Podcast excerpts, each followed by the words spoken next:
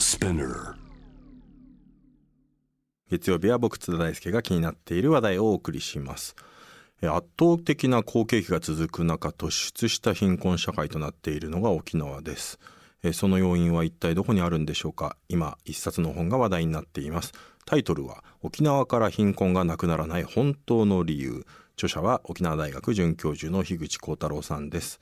現地沖縄をはじめ全国で注目を集めているこの本、えー一体どんな内容が書かれているのか今夜は著者の樋口さんに電話をつないでお話を伺います。もしもし樋口さんこんばんは。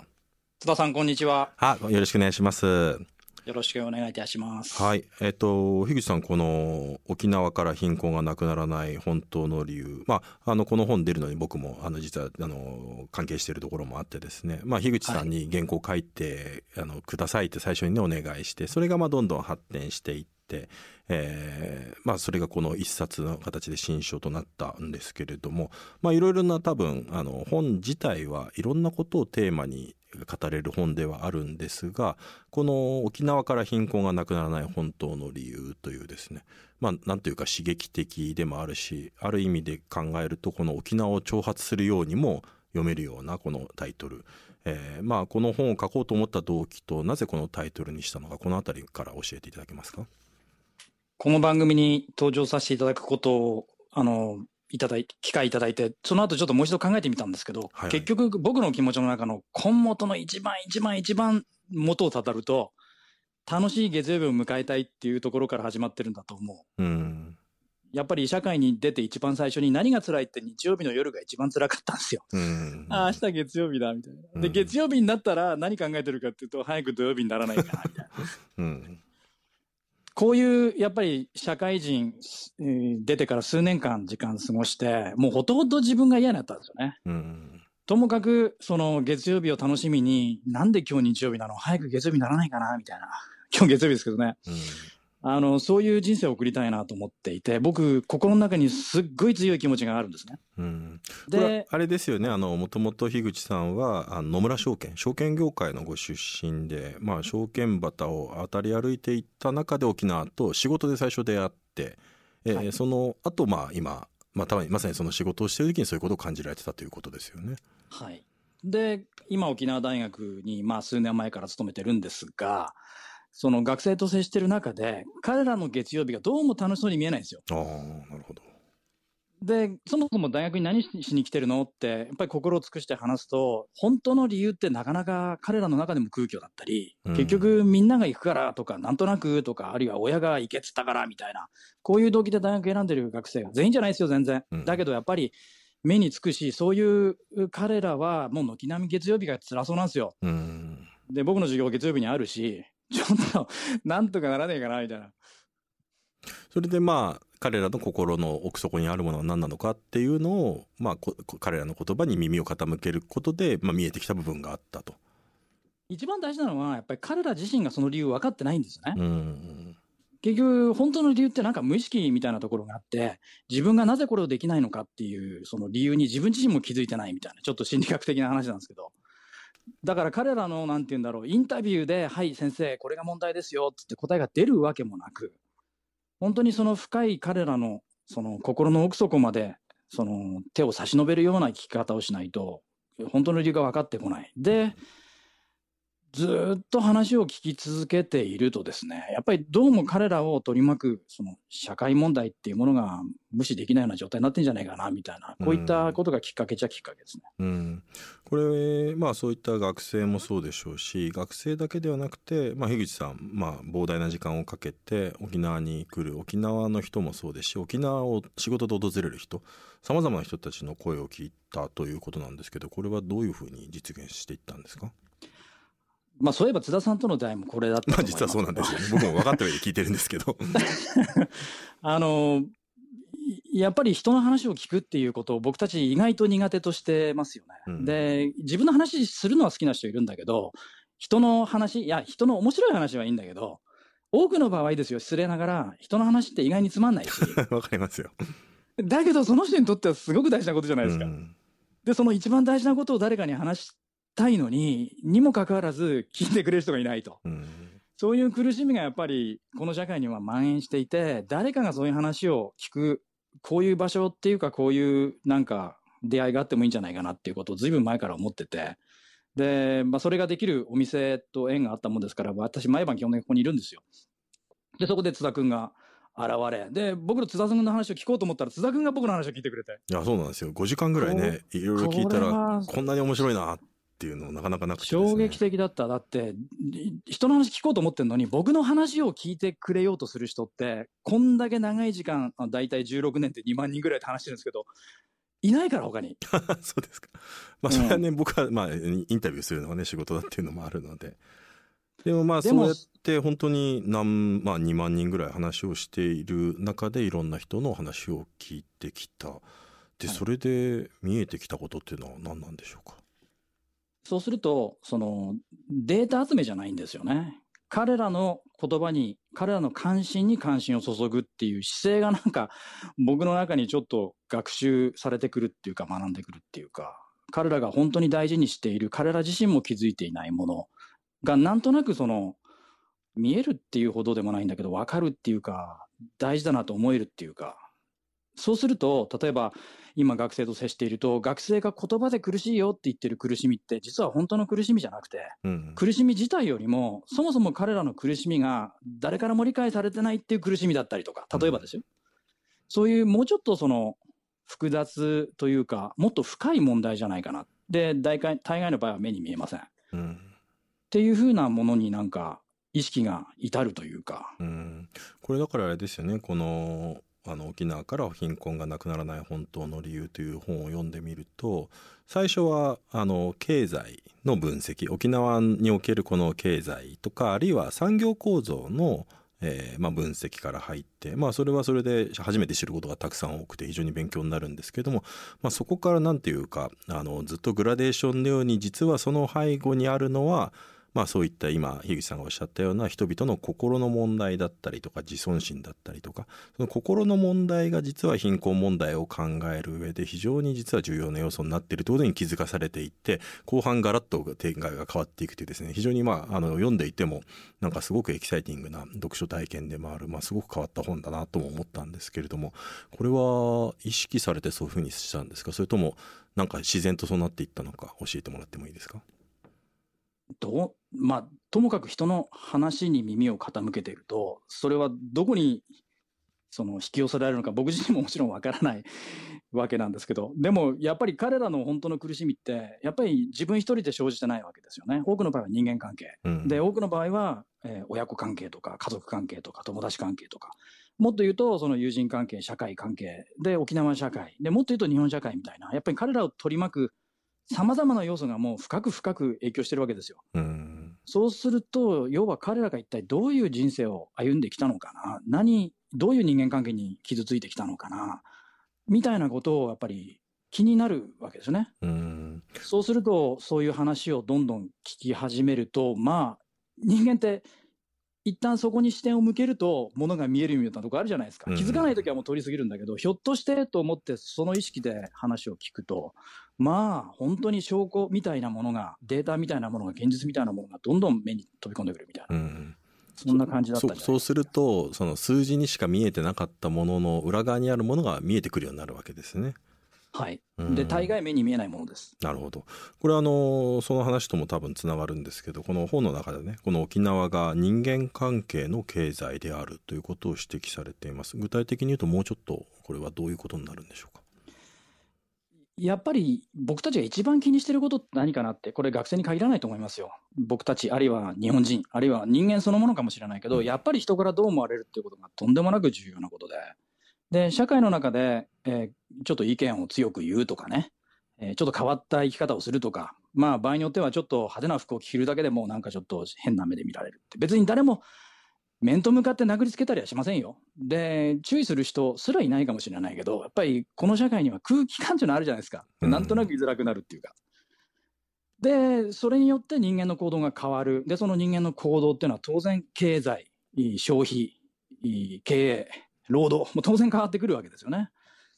えー、人から目立つっていう理由でちょっと本当に欲しいものを控えてみんなと同じものを頼むなんていうのは、僕たち飲み会でよくやるじゃないですか。うん、そういうようなことが経済に当然影響してるしてないわけがないと。まあなんかでね、飲み会で最初にとりあえずビールって言った時に、他のものを頼みたくても、なんかとりあえずに合わせちゃうみたいなのとかありますもんね。本当はウイスキー行きたいんだけどなって言ったらもうみんな黙りますよね。うん。で、大体日本の社会で接待なんかすると、基本的にみんな同じもの頼むじゃないですか。うん。で、一人だけ違うもの頼むと、なんか空気感悪くなるっていうか。まあ空気読めないやつだみたいにね、思われて。こいつ迷惑かけやがってって。でも例えばアメリカなんかだったら、みんな同じもの頼んだらお前主体性ないって言われたりするじゃないですか。これ文化的な制約も絶対あると思う。うん。でもそうすると、まあ、いわゆるあの同調圧力が強いいわゆる世間が強いっていうのは、まあ、日本の大きな特徴でもあるわけですよね。でももっとよりそういった傾向が強くて、まあ、人間関係が密っていうのは地方の社会でもある。でそうすると、まあ、あの沖縄だけではなくてむしろ日本のとりわけ地方全般に当てはまる問題なんじゃないかっていう言い方もできると思うんですけどこの辺りはどう考えればいいでしょうか？あの、僕は明らかにそうだと思います。うんだまあ、僕は沖縄に住んでいて、で、うんこれから一生沖縄にいるという心にやっぱり覚悟していて、で、この僕の目の前にある社会をどう向き合うかってことがテーマなんで、沖縄っていうことから切り口が入ってるけど、でも突き詰めれば突き詰めるほどやっぱり社会全般に共通することで、ただ、沖縄はちょっとそれ極端に出てるっていう傾向は僕は明らかにあると思う。例えば学生が 大学の授業で質問するだけでなんか気まずくなっていじめられるとかうね、んあいつ何頑張ってんだ的な。うんやる気出してる感って言って、今日もなんかちょうどレポートもらいましたけど、ノート取りにくいって言うんですよ。通ると、なんかみんなが取らない中で、一人だけ取ってると、なんかちすっごい真剣に勉強してるよ。ようなやつに見られたくないっていうんですね。うん。でもちろん思う人いないかもしれないですよ。でもうんみんながそう思うかもしれない可能性だけでもう心がこわばってしまって、本当に自分が学びたいことを学べない。だからうん教師が出てって、なんでノート取らないんだっていう、そんな単純な話じゃないんですよ。うん多。なるほど。ノートを取らせなくさせているその社会環境にまず目を向けていかないといけないということですね。これは明らかに社会環境、人間関係。で、これがまあ、授業にも影響を及ぼすし、社会、経済にも影響を及ぼしてるんじゃないかっていう私の、まあ、仮説ですね。うん。えっと、一通、えっと、メール読ませてください。ラジオネームミュラーさん。沖縄は貧困だということですが、傍目から見ていると幸せに見えて仕方がありません。これは県民性なんでしょうか？それともアメリカの占領下にあった歴史に関連するものなんでしょうか？外から見ると本当に幸せに感じるんですよねという質問で、まあ、これ、えっと、この本でね、えっと、前半はかなり本当にデータを紹介してこういうものだこういう状況があるんだよっていうことをあの樋口さん書かれてるんですけどその簡単な本当に本当に簡単なエッセンスでもいいのでちょっとこの質問に答えていただければなと思うんですけれども。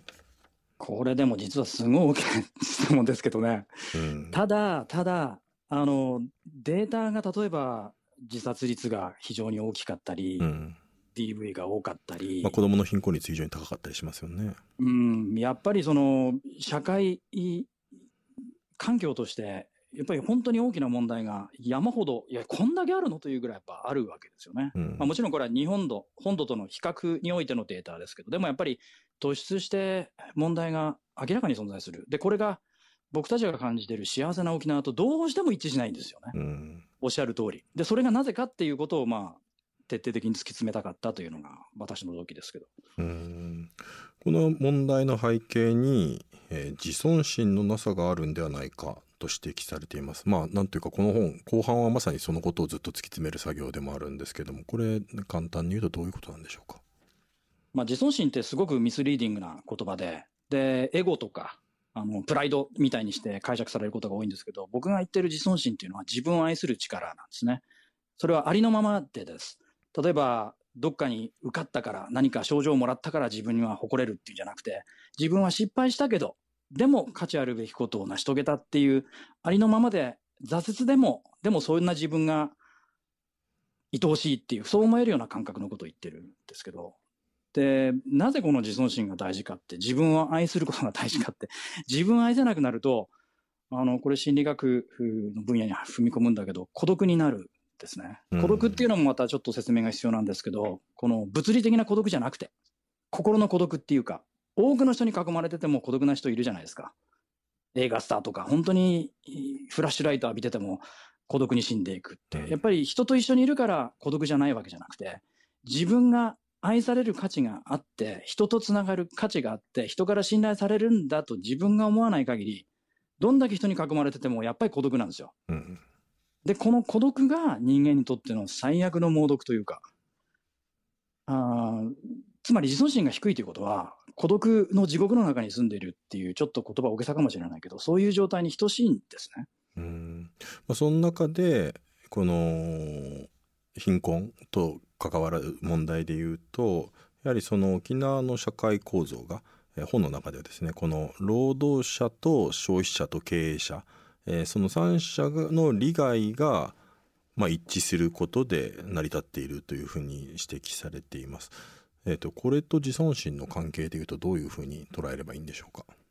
例えば、自尊心がないっていう現象をすごく端的に表現すると、人に対してノーと言えないっていうか、自分が本当に大事にしたいものに対して、いや、私はこれなんですってノーと言えないことが、やっぱりうん自尊心の欠如をすごく表してるんですけど、やっぱり美味しいものを食べたくても違うものに合わせるとか、あるいはき従業員に給料たくさん払いたくても、やっぱり同業他社の目が気になって、あんまり正規雇用を雇えないとか、あーあるいは労働者だって、本当はたくさん給料もらいたい、もらいたくない人なんていません。だけど、やっぱり自分ばっかりその前に出てしまっては、む周りの人間関係がちょっと雰囲気が悪くなるって、要するに自尊心と経済活動って、見事にリンクしているような気がするんですけどね。うん、これだから特に沖縄では。うん、これだからそうなんですよね。例えばやっぱりあのまああえてデータを言うとそのどうしてもそのこの本自体が沖縄から貧困がなくならない本当の理由っていうふうになって沖縄は貧困なのか、えーそれとも沖縄はやっぱり自尊心が低いから貧困なのかっていうと沖縄はあの自尊心が低い地域なのかみたいにやっぱり短絡的にちょっと捉えられてしまうというところもあると思うんですけどもでも実際にやっぱりデータを見てみると、まあ、この本で紹介されているデータを見ると、まあ、実際にこの子どもの貧困率は、えー47都道府県で1位で全国平均で約2倍。で給食費の未利率も、えー1位で全国1位。で1人当たりの県民所得は最下位、えーそして非正規の雇用率も実は沖縄が全国1位で失業率も2年前まで1位で離職率も1位。また若年離職率失業率高校卒業高校大学卒業率の無業率っていったところもまああの1位で。まあなんていうか高校中退率10代婚姻率も高く一全国1位で10代の出産割合も全国平均の約2倍で1位離職率も1位またおめでた婚率も1位シングルマザー世帯の出現率も1位ということでやっぱりそうやっぱりデータだけを見ると確かに突出して何かうん貧困を要素貧困を貧困になるような社会構造があるんじゃないかっていうような、まあ、そういうところをやっぱり感じざるを得ないんですよね。明らかに何かが起こってるわけですね。うん、これだから、あのー今ね「ニューズウィークのウェブサイトで、まあそうあのー要するにこの沖縄が自尊心が低いから貧困なんだみたいにある種ミスリーディングに読めてしまうような書評が、あのー今出てるんですけど、まあ、あれでなんていうか、あのー単にやっぱり沖縄が自尊心低いというわけではなくて、まあ、本当に樋口さんが伝えたい何ていうか補足みたいなことがあればそれを伺いたいんですけれども。一つエピソードがあるんで、まあ僕の話はね、すぐエピソードだっつってデータに基づかないとか言われるんだけど、いや、そんなことないんですよ。そのエピソードが一番伝わるからとりあえずそれをピックアップしてるんですけど、例えば数年前に僕が有機野菜の流通業で経営手伝ってた時にですね、えーい従業員にまあ一人一人インタビューすると、彼らがあの自分の仕事を友人に言えないって言うんですよ、ここで働いてること。どうして？って言ったら、いや、それは有機野菜って普通のしその価格よりも高いじゃないですか、5割増しとか、場合によっては倍とか。で、あそこはぼったくりの会社だなって、そういう会社で働いてる、これとても友人に言えないんだっていうようなことを聞かれて、僕も仰天してうん、これ、それで彼女たちはやっぱり最低賃金で働いてるわけですよね。うん。これ、じゃあ一つのエピソードに過ぎないけど、でうん。も非常に示唆的というか、僕たちが貧困、経済問題だと思ってる貧困は、実は心に強烈にリンクしてる可能性があるんじゃないかなっていう、うん。まあ、気づきっていうか可能性を感じたのが一つですね。うん、あのその話で僕思い出したのはあの僕の知り合いが、まあ、この番組にもよくゲストで出てもらっているあのいわきを活動拠点にしているあの小松利健さんっていう人がいるんですけど、まあ、その震災の復興であのいわきの那覇っていう地域にあのイオンができたんですよね。でイオンができたんですけど、うん、そうするとイオンは全国一律で、まあ、そのあの給与体系を持っているのでそうするとあのそこの地域よりもかなり高い時給水準になってしまうと。なってしまうというのは話なんですけど、うん、そうすると何が行われるのかっていうと商工会の方からイオンに対していやこれ雇う時給を下げてくれないかっていう申し入れが出てやっぱりそうではなくてそこも含めて全体をあのイオンに合わせていくというかねそういうことをしないとやっぱり地方ではなかなかそこが埋まんないんじゃないかっていうエピソードを僕も思い浮かべたんですがだからなんていうかまあ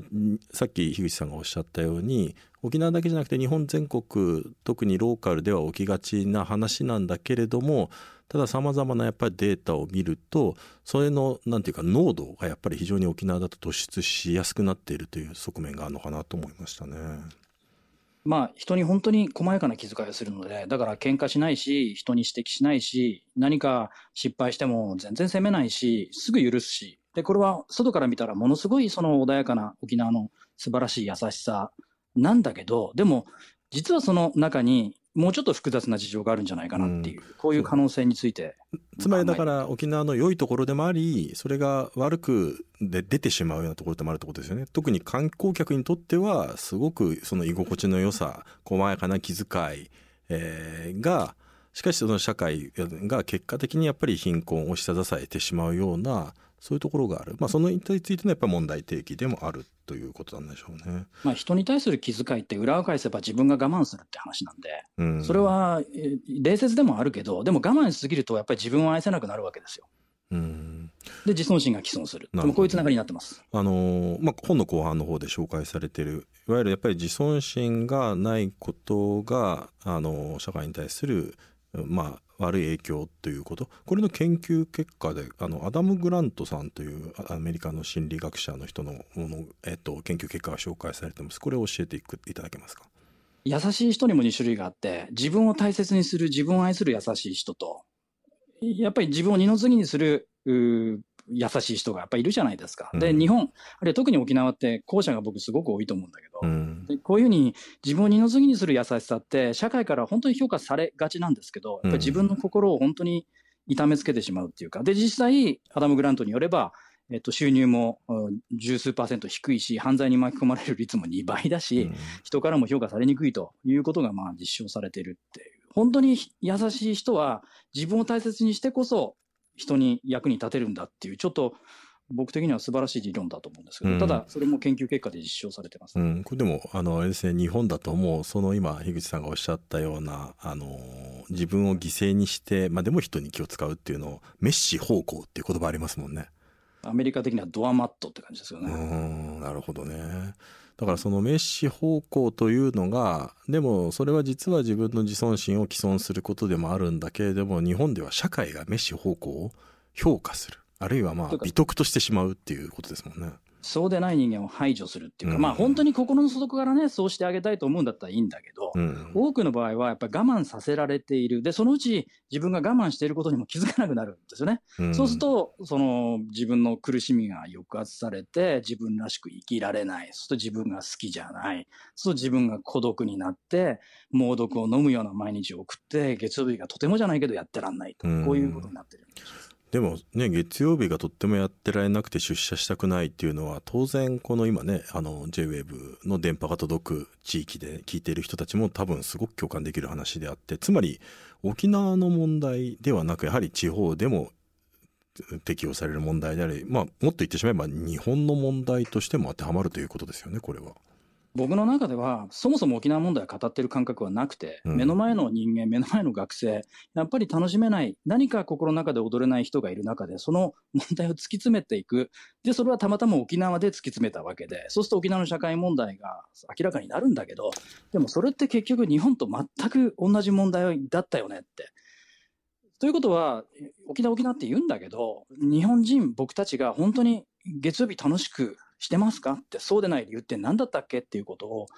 目に見えないレベルまで落とし込んでやっぱ考えるすごくいいきっかけになりはしないかなってそういうふうに思ったんですよね。うん、これあの井口さんがね野村証券で証券マンとしてあるいはまああの投資ファンドとしてバリバリ働いていた時に多分でも樋口さんはそのそこで働いてる時にはあんまりなんていうか同調圧力とか関係なく突出して自分で決めてあの生きてき来られた人だと思うんですよね。ただやっぱそういう樋口さんが